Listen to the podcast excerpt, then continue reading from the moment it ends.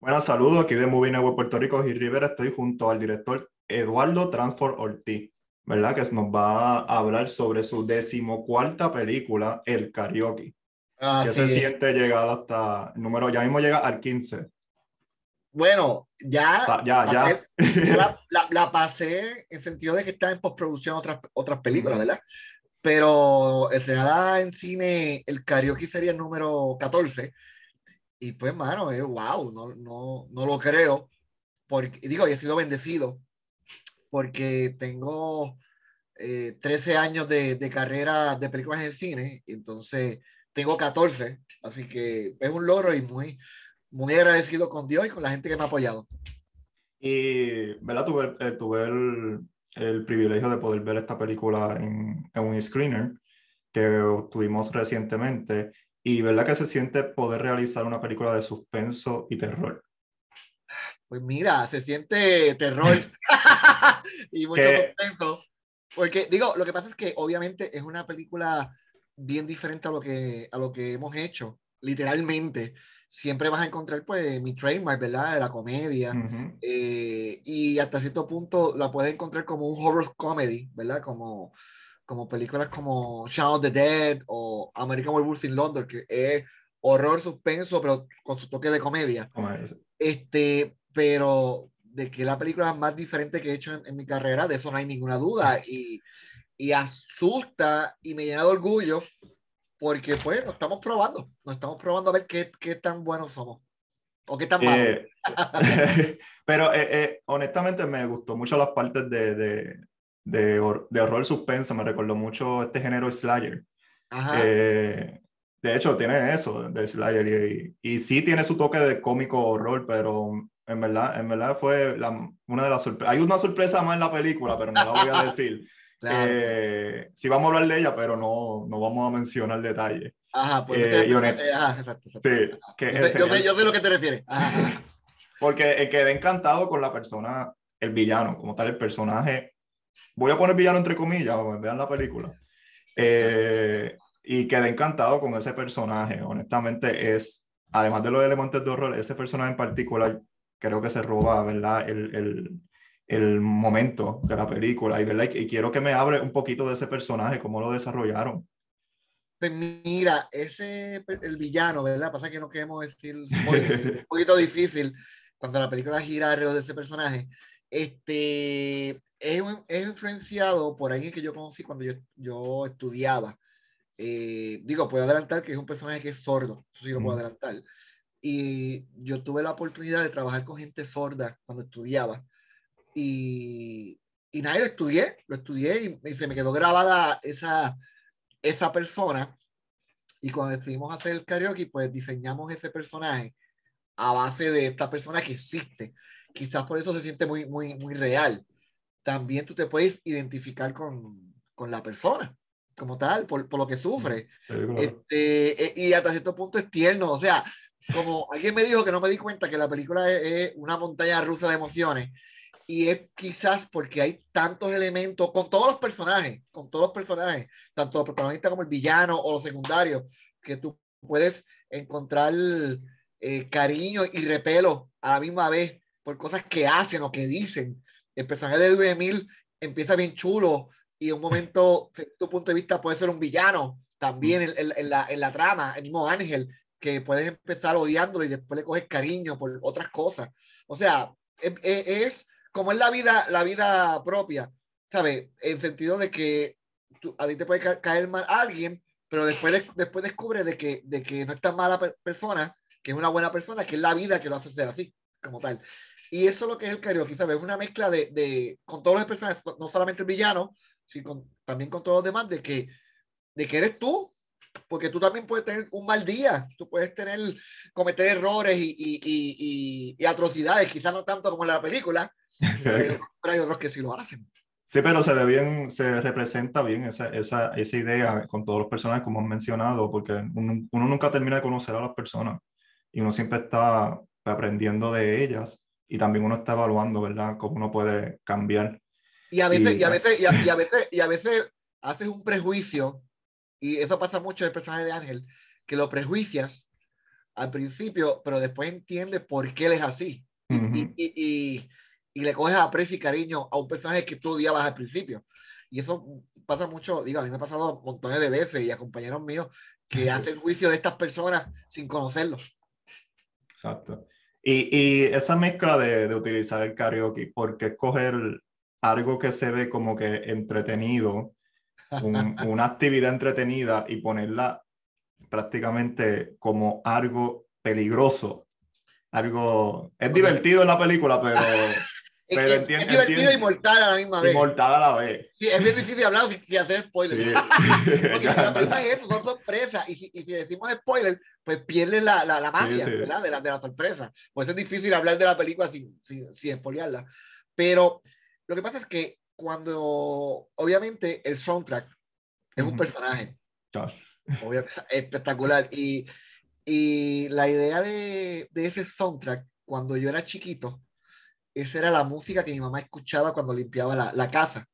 Y yo crecí con, con esa música, ¿verdad? Este, no voy a decir solamente un spoiler, porque sale en el trailer. Una de las canciones era de José José, si me Ujú. dejas ahora. Y salen otras canciones que marcaron esa generación. Tú eres más joven que yo, dudo que tu mamá la hubiera escuchado cuando tú eras chiquito, pero la, quizá la escuchaste más adelante en karaoke, actually, o, o, o canciones que son, son hermosas como tal.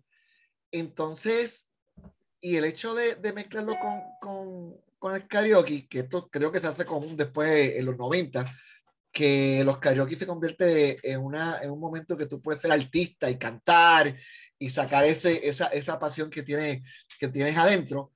Este, es- me pareció una combinación interesante y orgánica que no hice a propósito, pero lo más chulo fue, y no fue a propósito, que cuando hicimos la premier, eh, el teatro se convirtió en karaoke porque todo el mundo estaban cantando las canciones.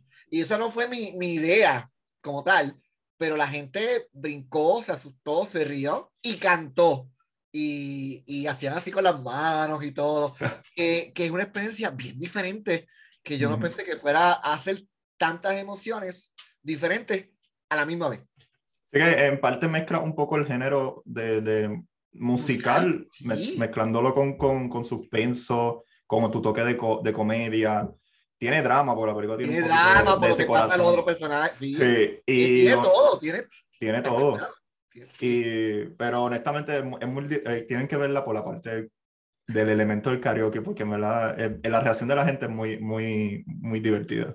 Eh, ¿y qué es lo más desafiante que tuvo esta producción? Sé que la grabaron con, no vamos a decir con mucho personal, sino con poco personas, obviamente por lo, porque se grabó en medio de la pandemia. Que quizás es lo más difícil, además de lo que menciono, ¿verdad? Que puedas encontrar. O sea, ¿es mejor trabajar con mucho o trabajar con poco y hacer quizás un, un buen trabajo? Ca- ¿Qué, qué es cada lo cual- mejor? mira, ca- cada cual tiene sus pros y sus contras. Mm. Tengo un amigo mío que dice que mis mejores películas son las que menos chavos tienen. que me quiten los chavos para que haga buenas películas, me dice un, un- un compañero mío. Es bien por la limitación, ¿no? Porque te Sí, sientes porque te limitado. que obliga, te obliga a ser más creativo. Y Ujú. hasta cierto punto el karaoke puede parecer, y lo digo con respeto y no por quitarle mérito, a una película de estudiante, en sentido de que, de que cuando tú sales de la universidad tienes, tienes esa hambre, esa hambre y esas ganas de crear y, y hacer algo bien, bien chévere, y entonces no tienes herramientas, entonces sacas el provecho a lo poco que tienes. Y quizás cuando tienes dinero en otras producciones, pues te recuesta de, de esas cosas y, y lo creativo pierde. Por ejemplo, para mí, el karaoke es la película que más, y lo digo con respeto a los compañeros, pero que más cineasta me hace sentir. Eh, porque las otras películas, yo le debo a la comedia, le agradezco la comedia a quien soy y paga mis deudas y, y la comida de mi casa, de mis hijos, pero no te deja ser tan expresivo a la hora de filmar que, que, que horror.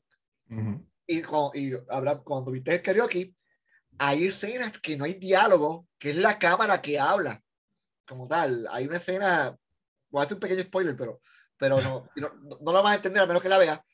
Mi tiro favorito es la del martillo. Mm, ok. Hay un tiro de un martillo en cierto momento que hay como, como un minuto sin, con cero palabras, pero la cámara te dice qué es lo que está pasando, como tal. Eh, y eso lo pude hacer en este género. Y en la, y en la comedia, pues, podría hacerlo, pero no se aprecia tanto como, como, como en esto. Entonces, contestando tu pregunta, ¿qué fue lo más, más difícil? Mano, difícil. Filmar en pandemia, básicamente. Porque, como dije en la, en la, en la premiere, esta película se filmó dos meses o tres meses después del lockdown. El lockdown vino en marzo 15 y nosotros estamos filmando en junio a principio, ¿verdad? Eh, eh, estamos filmando. Y, y, esa era la época que había mucho miedo eh, con la pandemia, mucha fobia, mucho desconocimiento, mucha ignorancia.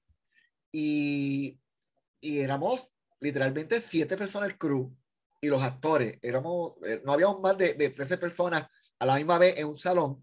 Y los primeros días fue bien incómodo, como tal y había una, una escena con Ángel que otro el villano se tenían que tocar por primera vez y fue bien incómodo para Ángel al principio y, y, para el villano también, el que me dice el actor que cuando lo hizo que se le hacía difícil, pero como mismo dijo Ángel, sacaron su, su miedo y dejaron que el arte hablara. Y eso fue una palabra bien bonita que Ángel Figueroa, el, principal de la, el actor principal de la película, lo dijo en la premia y dije, contra qué bonito. Pero es verdad, dejamos que el arte hablara y yo creo que por eso la película es diferente, es así, ¿sabes?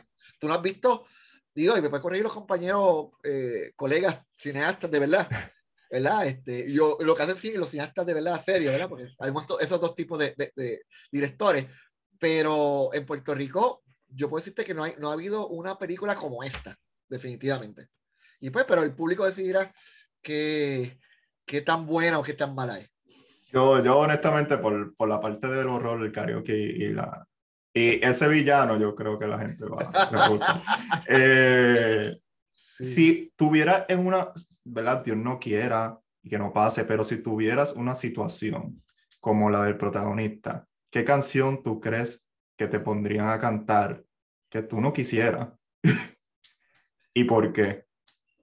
Mano, es que todas las canciones que salen en el karaoke son, son hermosas. Todas, todas, todas. Pero no tiene que ser una de la película, o sea, que tú sientas, ay, esto va a ser, voy a sufrir o, o, o, en verdad me voy a dejar llevar por el villano y la voy a cantar.